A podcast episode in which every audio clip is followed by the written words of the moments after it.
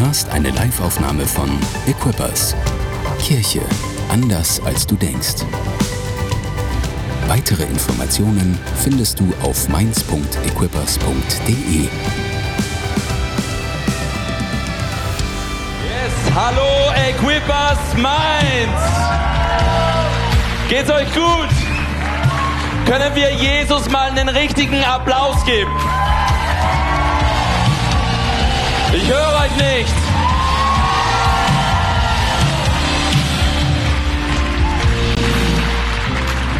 Bleibt mal kurz stehen. Ich habe ein Wort von Gott bekommen für euch als Gemeinde. Und äh, Palmsonntag, Jesus ist mit seinen Jüngern hier in, in Jerusalem eingezogen und sie haben Gott gelobt. Sie haben ihn groß gemacht.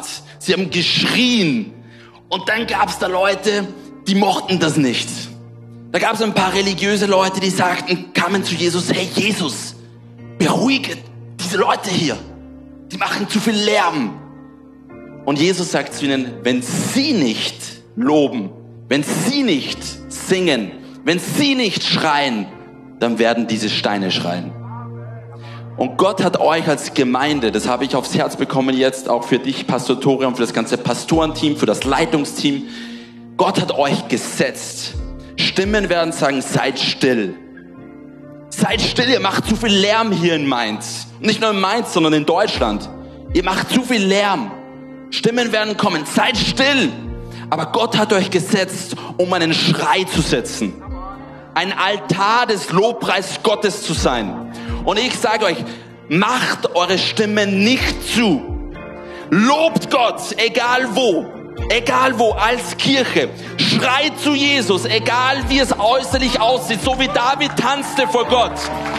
Schreit zu Jesus, lass uns Jesus erheben. Schreit zu Jesus, lass uns Jesus applaudieren. Jesus, du bist der Grund, Jesus. Du bist der Grund, Jesus. Jesus. Jesus, wir danken dir für deine Gegenwart. Wir danken dir für deine Gegenwart in diesem Raum, in unserer Mitte. Ihr könnt euch gerne setzen. Vielen Dank an euch als Kirche, dass ich hier sein darf. Es ist eine Ehre für mich, hier sein zu dürfen. In Deutschland. Ich bin ja eigentlich nicht von Deutschland, sondern von Österreich. Manche sagen, das ist der kleine Bruder von Deutschland. Andere sagen andere Sachen. Vielen Dank, Pastor Tore und seiner, mit seiner Frau. Vielen Dank an Lukas und Susanne. Wo sind sie? Weiß ich nicht. Ah, hier. Vielen Dank, ähm, dass ich hier sein darf. Auch Daniel und das ganze Team hier. Vielen Dank, das Lobpreisteam für jede Person, die hier mit, mit eingebunden ist. Ich finde es genial, was ihr macht. Ähm, da ist eine Leidenschaft, da ist ein Feuer, da ist ein, eine Vision und ein Ziel. Und das ist das, was Jesus uns gegeben hat. Es ist echt eine Ehre, hier sein zu dürfen. Und ich bin heute hier und Gott hat mir was aufs Herz gelegt. Und ähm, heute, ich weiß nicht, gibt es ein paar Leute, die heute als Gäste hier sind, das erste Mal in so einem Kontext hier sind? Ähm, gibt es da jemanden? Darf ich mal, hebe deine Hand, wenn das der Fall ist?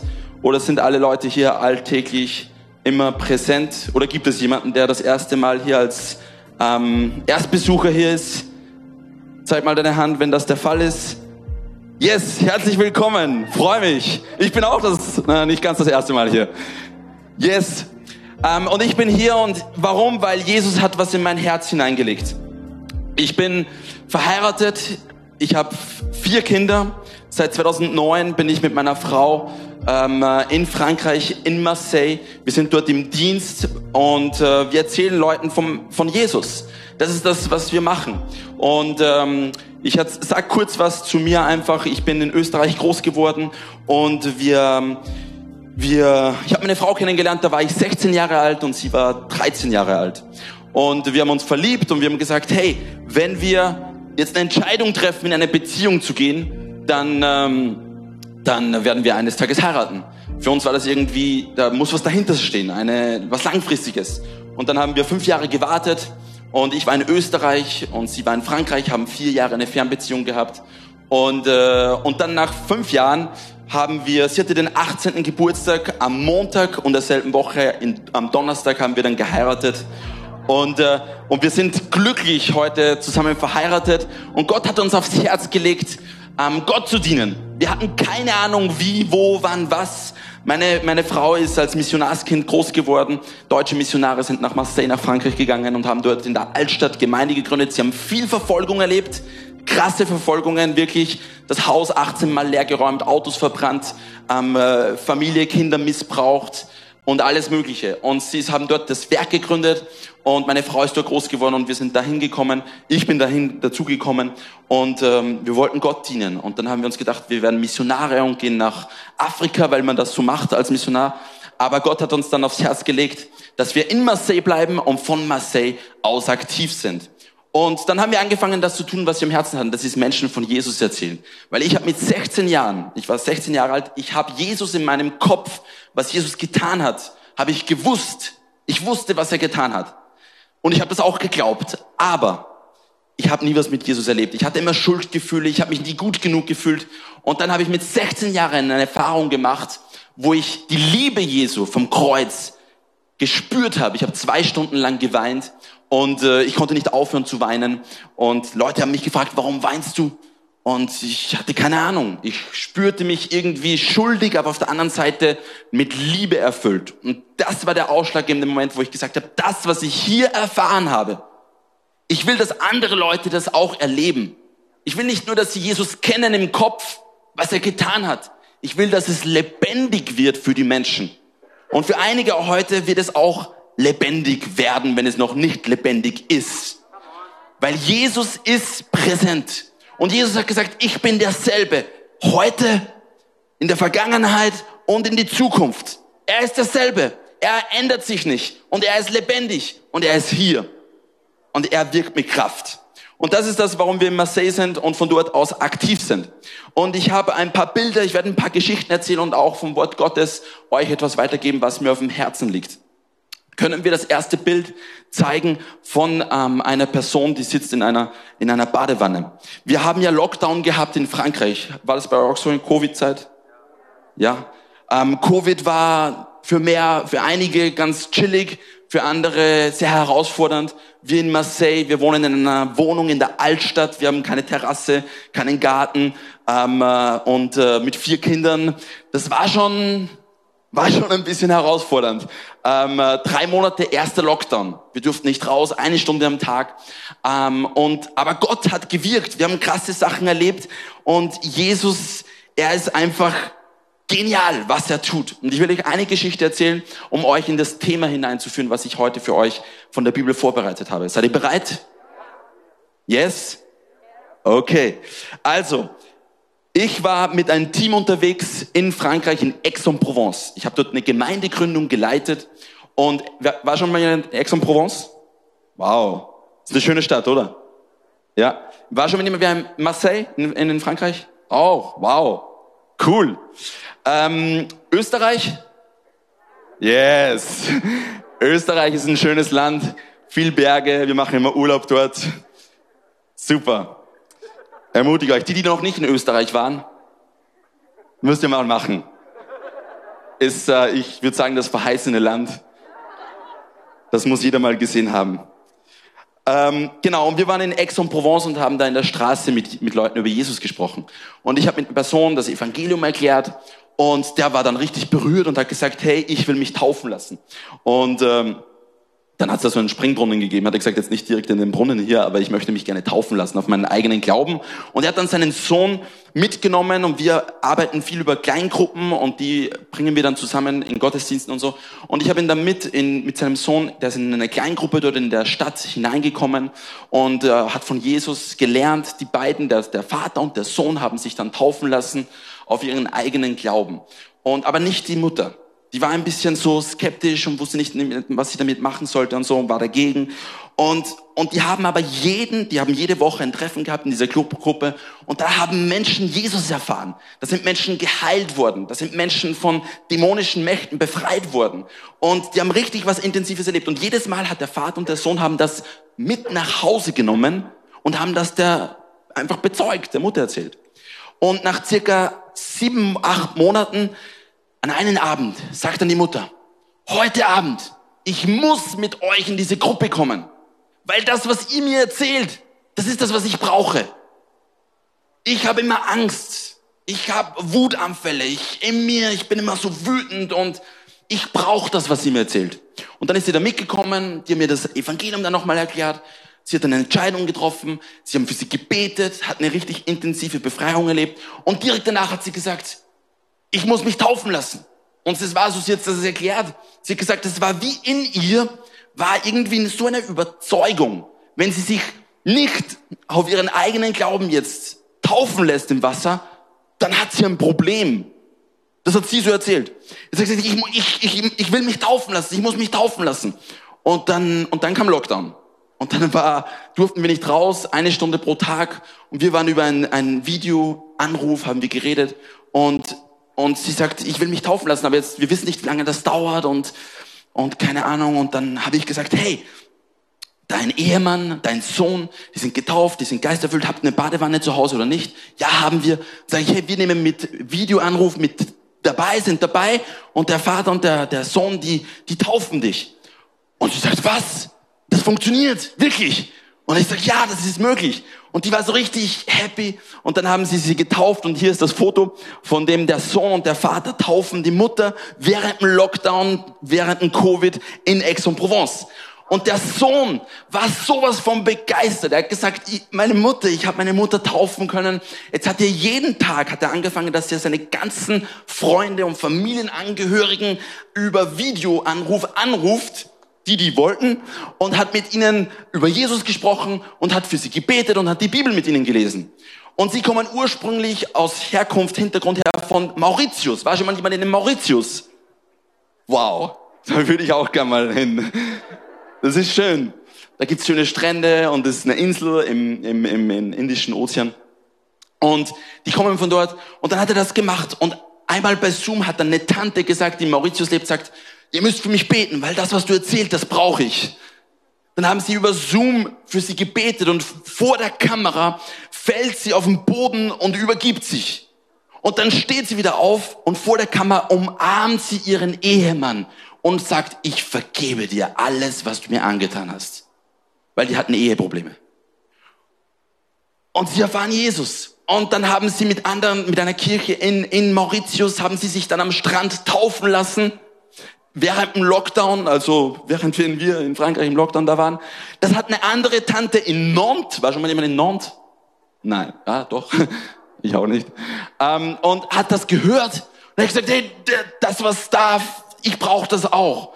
Dann ist sie gekommen nach Aix-en-Provence, so ein bisschen Underground während Lockdown, ähm, und hat sich dann da auch taufen lassen.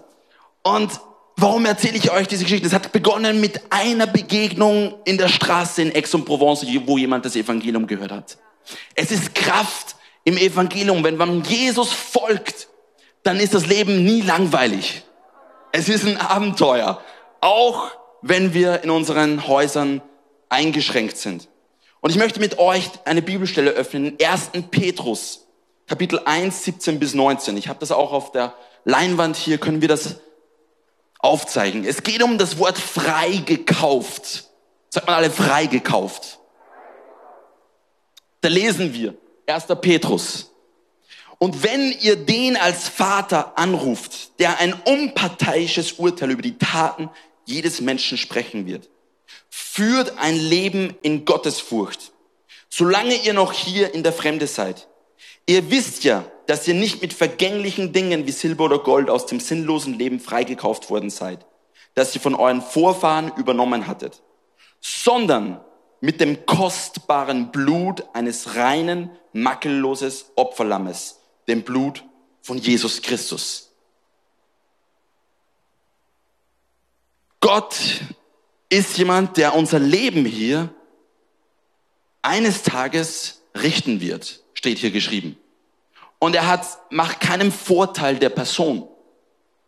Er macht keinen Unterschied der Person. Darum führt ein gottesfürchtiges Leben, weil ihr ja durch was ganz Kostbares freigekauft worden seid. Freigekauft. Von was? Von was sind wir freigekauft? Ich möchte euch jetzt eine Geschichte erzählen, das das ein bisschen illustriert. Es gab einen Eine Person, der hat stark studiert und war so richtig am Studieren und ja, Student? Okay. Der war so richtig am Arbeiten und dann wurde er müde und dann dachte er, ich muss raus, ich muss in die frische Luft und ging in, in Stadtzentrum in Mainz und dann ging er herum und auf einmal hörte er, was passiert? Was ist los? Was ist los? Und er schaut herum, von wo kommt dieses Geräusch? Und er schaut und schaut und schaut und auf einmal sieht er einen, einen jungen Mann, sieht er und hat einen Käfig in der Hand.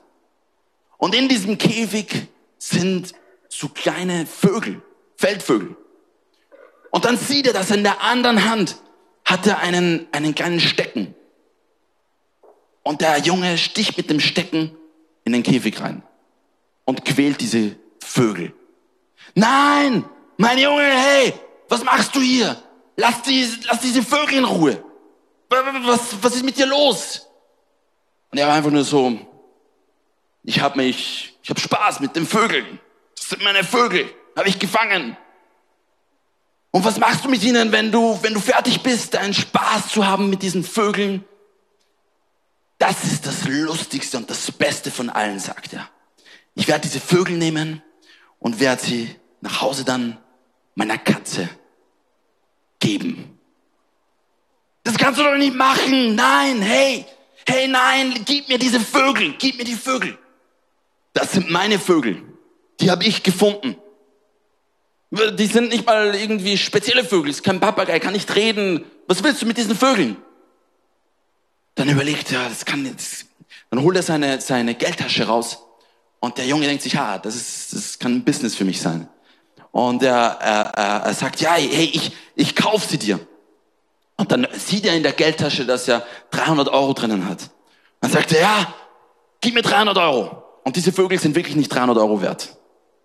Und der, der, der Student denkt sich, hey, ich kann diese Vögel doch nicht so in diesem Käfig lassen. Ich, äh, ich, ja, nimm, nimm die 300 Euro. Und er gibt ihm 300 Euro und er ist ganz happy und er dachte sich, okay, ich habe was Gutes getan. Ich habe ich hab diese Vögel jetzt gekauft und er nimmt diesen Käfig und er, ist, er geht zu einem, einem, einem, einem offenen Feld und stellt diesen Käfig auf den Boden und dann öffnet er die Tür. Und ganz langsam, ein bisschen schüchtern, hüpft ein Vogel nach dem anderen aus dem Käfig raus und beginnen wegzufliegen. Und währenddem sie wegfliegen, singen sie dieses Lied. Frei gekauft, frei gekauft, frei gekauft. Wisst ihr, der Teufel ist eine Realität in unserer Gesellschaft. Und er ist wie dieser Junge, der in diesem Käfig, wir sind diese Vögel, der Mensch ist, sind diese Vögel in diesem Käfig und der Teufel, der hat Spaß dabei, die Menschen in ihren Abhängigkeiten zu quälen. Er hat Spaß dabei, die Menschen in ihren Krankheiten zu quälen. Er hat Spaß dabei, uns Menschen leiden zu sehen in unseren Sünden. Wir als Menschen, wir haben alle gesündigt. Wir haben alle Dinge getan, die uns von Gott getrennt haben. Und das bringt uns in diesen Käfig. So viele Menschen leben gefangen. Dieser Käfig ist hier im Herzen. Die Bibel sagt, dass es keinen gerechten Menschen hier auf dieser Erde gibt. Und dass der Lohn der Sünde ist Tod. Und wenn wir in Sünde und Schuld hier auf der Erde leben, leben wir in diesem Käfig. Ich habe in einem Käfig gelebt, obwohl ich in, einer, in einem christlichen Umfeld groß geworden bin. Ich habe immer Schuldgefühle in mir getragen. Immer diese Gedanken, ich bin nicht gut genug. Performance, Perfektionismus, immer diese, diese, das war wie eine Last in meinem Herzen. Ich habe aufgehört zu essen, habe drei Tage nicht gegessen, dann habe ich wieder gegessen, weil ich mich nicht ähm, schön genug fand, habe äh, dann, wenn ich wieder gegessen habe, habe ich mich wieder schlecht gefühlt und alle diese Dinge. Und es war ein Käfig für mich. Ich habe durch das, was ich getan habe, auch beten. Ich muss beten, ich muss beten, weil sonst, äh, sonst bin ich ja nicht gut genug. Ich muss, ich muss von Jesus reden, ich muss von Jesus reden, weil sonst bin ich ja nicht gut genug. Immer mit dieser, mit dieser Wurzel. Ich muss, ich muss etwas beweisen, um etwas zurückzuempfangen. Und es war ein Käfig. Es gibt Menschen, die leben in einem anderen Käfig. sexuelle Unmoral, Pornografie, alle diese Dinge, die uns unsere Familien zerspalten und trennen. Es gibt so viele Käfige, Abhängigkeiten, verschiedene Abhängigkeiten. Und wir wollen irgendwie aus diesem Käfig raus. Ich will raus, aber ich bin gefangen. Und der Teufel hat sogar noch Spaß dabei. Wie diese Person. Sie war gefangen in Wut, Aggressivität. Es gibt Momente, wo ich diese Wutanfälle habe und ich kann mich nicht kontrollieren. Und sie sagt, das, was du erzählst, ich brauche Freiheit. Und Gott ist Mensch geworden in Jesus Christus und er hat am Kreuz, hat er bezahlt für unsere Sünden. Unsere Sünden bringen uns in diesen Käfig. Und Jesus ist begraben worden und drei Tage später ist er vom Toten wieder auferstanden. Jesus hat den Tod besiegt. Jesus hat die Sünde besiegt. Jesus ist bestraft und gerichtet worden, jedes Mal, wenn ich schlecht gehandelt habe. Damit wir heute aus diesem Käfig frei sein können. Frei. Frei. Das ist das Ziel, warum Jesus am Kreuz gestorben ist. Damit wir frei nicht nur eines Tages, wenn wir sterben, in den Himmel kommen, sondern dass wir jetzt, hier, heute, in Mainz, ein Leben frei leben von unserer Sünde. Und das ist hier drinnen. Du kannst in einem Gefängnis sein, das sind wir wahrscheinlich nicht in Deutschland, aber in anderen Ländern ja, und kannst trotzdem frei sein. Es geht um die Freiheit der Schuld und der Sünde, für das Jesus am Kreuz für uns gestorben ist. Und Jesus hat aber gesagt, hey, dass, dass das Realität wird. Bei mir war das im Kopf, aber es war keine Realität in meinem Leben, wie ich schon erzählt habe. Ich weiß nicht, wie es bei dir aussieht. Vielleicht bist du schon Jahre, vielleicht bist du in Kirche groß geworden, im Christentum groß geworden. Vielleicht hast du gar nichts mit dem Christentum zu tun. Das ist ganz egal. Es gibt verschiedene Strategien, die der Teufel aufbringt, damit wir weiter in diesem Käfig leben.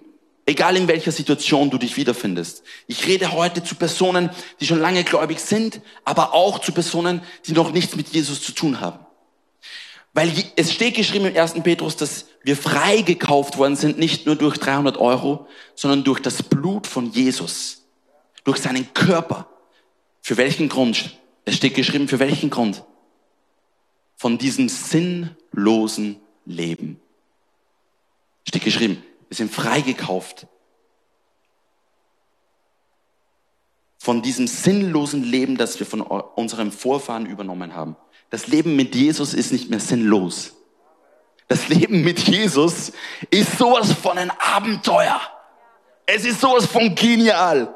Es ist nicht langweilig. Es ist nicht einfach. Es ist auch mit schwierigen Dingen verbunden.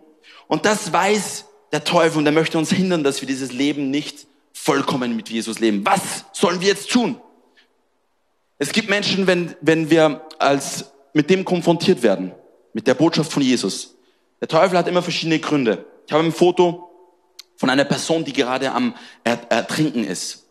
Morgen, morgen lebe ich wirklich mein Leben mit Jesus.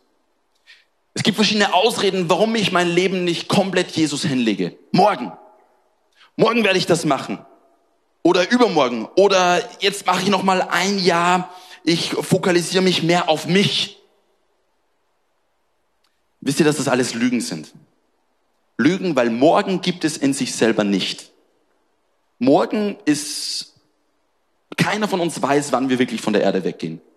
Keiner. Und Jesus hat gesagt, dass in den letzten Tagen die Menschen leben werden wie in den Zeiten Noahs. Was war in der Zeit Noahs? Die Leute haben gegessen, hat er gesagt, sie haben getrunken und sie haben geheiratet. Das sind gute Dinge. Ich esse, ich trinke und ich heirate. Ich bin verheiratet. Das sind gute Dinge. Aber er sagt, das war das Einzige, um das sie sich gekümmert haben. Und auf einmal ist die Flut gekommen. Und alle waren überrascht. was, Jesus sagt, in den letzten Zeiten wird es genauso sein. Menschen werden ihr Leben leben, aber sie interessieren sich nicht für das wirklich Wichtige. Und auf einmal ist es zu spät. Morgen. Wer weiß, was morgen ist? Ich weiß es nicht. Wenn du jetzt Gottes Stimme hörst, und er dich ruft, wenn du jetzt sein Wort hörst, sagt die Bibel, dann schließ dein Herz nicht. Die Frage ist nicht, was war gestern. Die Frage war nicht, was du erlebt hast. Das ist alles, das ist eine Realität. Aber wenn du jetzt, sagt die Bibel, Gottes Stimme hörst, dann schließ dein Herz nicht, weil jetzt zählt. Was du jetzt für eine Entscheidung triffst, ist das, was wirklich zählt. Jedes Mal, wenn du sagst, morgen wird dein Herz härter. Jedes Mal. Es gibt einen anderen Grund, der auch immer wieder kommt, das ist, ich bin. Ich bin, ich bin Christ. Ich bin Jude. Ich bin Moslem. Ich bin, ich, äh, ich bin, keine Ahnung, alles Mögliche. Ich bin Buddhist. Ich bin ja schon etwas. Und wisst ihr was? Religion ist ein sehr, sehr, sehr gutes Tool und Werkzeug vom Teufel, um Menschen fruchtlos leben zu lassen. Wir haben in Marseille, haben wir öfters, also ich habe ich hab ja vier Kinder, wie ich gesagt, und ich habe meine Kinder mal zur Schule gebracht und in Marseille ist es jetzt nicht so wie in Deutschland, dass es sehr kalt wird, aber es gibt äh, Zeiten, da gibt es den Mistral. Und der ist richtig, das ist ein starker Wind, der kann bis 120 wehen und da wird es richtig gefühlt, richtig unangenehm kalt. Und im Winter, ich habe meine Kinder zur Schule ge gefahren mit dem Auto und äh, es war richtig starker Wind. Und dann hast du so zum Beispiel, Außentemperatur ist so fünf Grad, aber die gefühlte Temperatur ist minus fünf oder minus zehn. Aber so unangenehm, der Wind, der ist richtig intensiv so. Und, und ich habe in unserem Auto habe ich eine Sitzheizung. Und ich habe meine Kinder in die Schule gebracht. Und das war so 20 Minuten Autofahrt. Und es war so richtig angenehm. Weil mir war kalt, ich habe die Jacke gehabt und alles mögliche. Und dann kamen wir zur Schule und ich dachte mir nur, nein, ich will nicht raus. Das sind nur nicht mal zwei Minuten Geh Gehzeit, bis die zur, zur, zur Schultür zu bringen. Und ich denke einfach, nein, es ist so gut, ich will nicht raus, ich will nicht raus, ich will nicht in den Wind, ich will nicht. Es ist so angenehm hier. Es ist so gut. Und das ist das, was Religion mit uns macht, mit uns Menschen. Es gibt uns Sicherheit. Es ist, man, man, kann, man, kann, man kann Teil einer Kirchengemeinschaft sein, aber trotzdem verloren sein, trotzdem gefangen sein. Man kann alle Dinge tun, die man so als Christ zum Beispiel tut, aber kann trotzdem Jesus nicht kennen, weil es einfach nur ein Ritual ist, weil es einfach nur Religion ist. Und was Religion macht, es ist genau das, es ist, es ist nicht schwierig. Man macht gewisse Dinge, die man machen sollte, und es ist angenehm. Es fordert mich nicht heraus wirklich, ein bisschen vielleicht. Es, ich habe Sicherheit, ich kontrolliere alles. Aber wisst ihr was? Psalm 104, Vers 4 steht etwas geschrieben. Was wir mit Marseille auch haben, wir haben in Marseille riesige Waldbrände. Und wenn so ein Waldbrand mal beginnt, es ist richtig heiß in Marseille, und da haben wir öfters Hunderte bis Tausende von Hektar werden komplett niedergebrannt. Und die Feuerwehr hat richtig Schwierigkeiten, wenn dann der Wind noch weht, diese Waldbrände zu stoppen. Es ist so gut wie unmöglich, solange der Wind weht.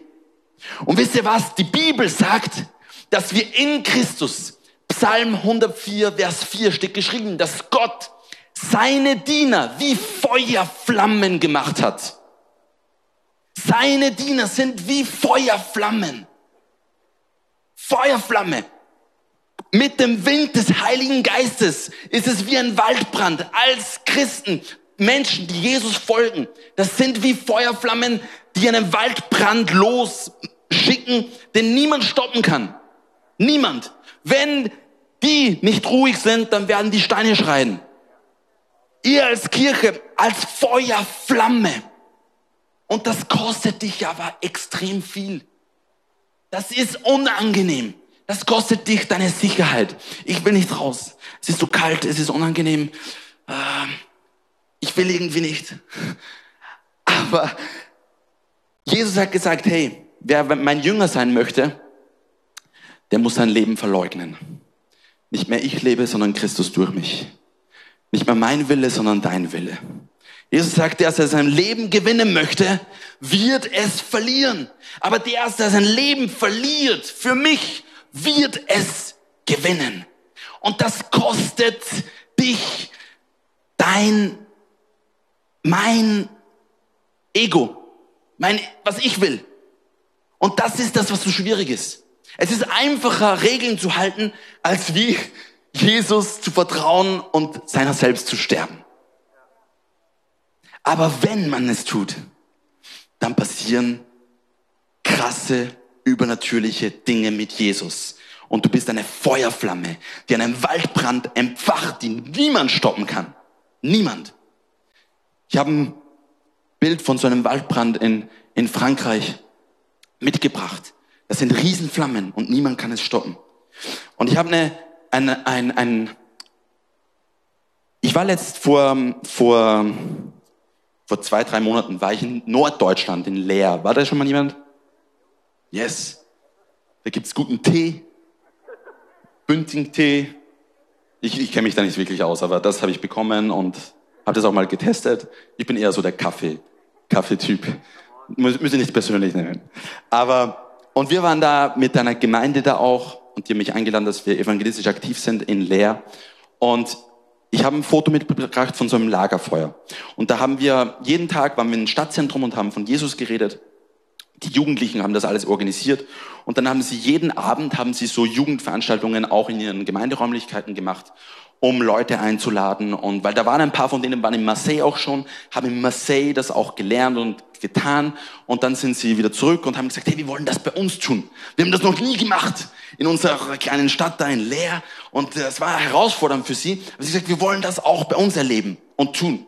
Und dann bin ich da mit dazugekommen und dann haben wir verschiedene Aktionen gemacht und an einen Abend, das war in einer Gemeinderäumlichkeiten, die eigentlich, wo sie gesagt haben, da ist nichts mehr los. Es ist eigentlich ziemlich tot. Es ist ein kleines Dorf. Und an diesem Abend haben wir da so eine Veranstaltung gemacht und dann haben wir das Evangelium gepredigt und am Ende habe ich gefragt, ja, wer möchte jetzt umkehren und Jesus folgen? Eine Entscheidung zu treffen, seiner selbst zu sterben und Jesus zu vertrauen und ein Leben mit ihm leben. Und dann ist eine, eine ganz jung, also eine junge, eine junge Person hat eine Entscheidung getroffen, das war die einzige, die diese Entscheidung getroffen hat und ist nach vorne gekommen und die haben dann für diese Person gebetet. Und direkt danach haben wir gesagt, okay, wer hat heute Abend was erlebt? Wir haben auch für Kranke gebetet und so. Gibt Zeugnis. Und dann ist diese Person, hat sich, ist gekommen und hat Zeugnis gegeben. Und er hat gesagt, ich habe mich über Christen immer lustig gemacht. Ich habe keinen christlichen Hintergrund. Ich kenne mich mit dem ganzen Zeugs nicht aus. Heute Abend bin ich aber gekommen und ich spürte irgendwie, irgendwas zieht mich an. Und, und ich habe jetzt diese Entscheidung getroffen, Jesus zu glauben. Ich glaube es eigentlich selber nicht, dass ich das jetzt sage, hat sie gesagt. War so richtig so ganz zierlich, eine ganz helle Stimme und so ganz, ganz einfach und so. Und sagt, ich habe jetzt die Entscheidung getroffen und ich fühle mich irgendwie so gut. Und dann, nächsten Tag nach dem Gottesdienst kam sie zu mir und sagt, Manuel, kannst du mir sagen, wie man betet? Kennt ja nichts. Habe ich kurz über Gebet gesprochen, was das ist, eine Beziehung mit Jesus zu leben. Und dann sagt sie, ich weiß nicht, ob das zu tun hat mit der Entscheidung, die ich gestern Abend für Jesus getroffen habe. Aber gestern Abend bin ich nach Hause gegangen und ich spürte in mir, dass ich zu Hause so Sachen habe, die mit okkulten Dingen verbunden sind. Okkulten Dingen, also okkult ist dunkle Dinge, Dinge mit Magie, Zauberei oder andere ähm, übernatürliche Dinge, die nicht mit Jesus zu tun haben. Und, und sie hat gesagt, ich spürte, in meiner Schublade neben dem Bett habe ich ein Buch. Und dieses Buch, ich, ich, ich spürte irgendwie, dass ich es verbrennen soll. Von sich selber. Und dann hat sie gesagt, dann habe ich das Feuerzeug genommen und habe es probiert anzuzünden. Aber irgendwie jedes Mal, wenn ich dieses Buch angezündet habe, ist diese Flamme wieder ausgegangen. Das ist in Deutschland, ha? nicht in Afrika. Und dann habe ich es wieder probiert und wieder probiert und wieder probiert. Aber jedes Mal ist diese Flamme wieder ausgegangen. Und sie meinte, das war wie wenn dieses Buch nicht brennen wollte. Und dann habe ich zu Jesus gesagt, Jesus, bitte hilf mir, dass dieses Buch verbrennt. Dann, habe ich es nochmal probiert. Und auf einmal ist eine Stichflamme gekommen und hat dieses Buch verzerrt. Und du sagst so, ich weiß nicht, ob das zu tun hat mit dieser Entscheidung, was ich gestern mit Jesus getroffen habe. Und heute früh bin ich aufgestanden und habe Frühstück gegessen. Und ich denke mir, okay. Und sie sagt, du kennst mein Leben nicht. Ich habe meine Eltern nie gekannt. Ich bin in einem Heim groß geworden. Ich bin missbraucht worden. Mein Leben ist scheiße, hat sie gesagt. Ich habe Essstörungen. Ich habe seit Jahren kein Frühstück mehr gegessen. Heute früh bin ich aufgestanden und habe das Frühstück gegessen. Meine Freunde haben gesagt, was passiert mit dir? Normalerweise schläfst du bis eins nachmittags. Du stehst um acht in der Früh auf und isst Frühstück. Und ich habe sie gefragt, und wie war's? Sie sagt, es war richtig gut. Und dann schaut sie mich an und sagt, weißt du Manuel, ich kenne euch Leute hier erst seit gestern Abend. Seit gestern Abend. Ich habe das erste Mal in meinem Leben das Gefühl, dass ich eine Familie habe. Dass ich eine Familie habe. Jesus hat mit seinem Blut bezahlt, damit wir freigekauft werden von einem sinnlosen Leben. Damit Menschen frei werden von diesem Käfig, in denen sie sind. Und das ist nicht peinlich. Das ist sogar sehr kraftvoll. Können wir zusammen aufstehen?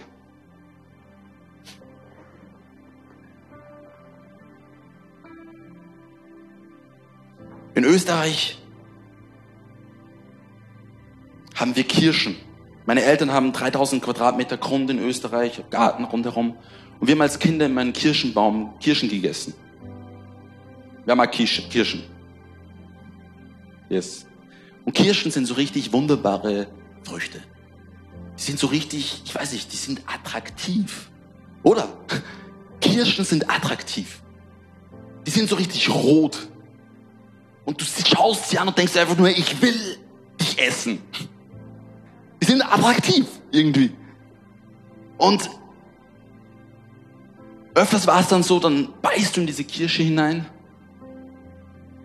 und auf einmal denkst du dir, was ist denn das? Und dann schaust du und dann siehst du innerhalb der Kirsche ist so ein Wurm. Ich habe dann angefangen, dass ich den Kirschen nicht mehr vertraue. Die können noch so schön außen aussehen. Aber innen drinnen, ich habe dann immer aufgemacht, weil die, die Würmer, die gehen öfters beim Stängel dann da oben rein. Das sieht man dann nicht. Und innen sind sie aber so richtig verfault. Das ist das, was Stolz in unserem Leben macht. Stolz ist eine Sache, Gott sagt, er widersteht dem Stolzen. Aber er ist demütig dem, die, die sich demütigen. Er ist gnädig denen gegenüber. Stolz heißt, ich leg ab. Nach außen hin kann ich schön gekleidet sein, ich kann schön irgendwie ein gutes Bild machen. Aber die Frage ist, bin ich frei hier in meinem Gefängnis? Habe ich ein Gefängnis? Bin ich frei? Lebe ich diese Feuerflamme, wie Jesus es versprochen hat? Ein sinnerfülltes Leben, das ein Abenteuer ist, das mich aber auch was kostet. Ja, mein Leben hinzulegen für ihn. Nicht mehr ich lebe, sondern du lebst, Christus, durch mich. Danke fürs Zuhören. Weitere Informationen findest du auf mainz.equippers.de.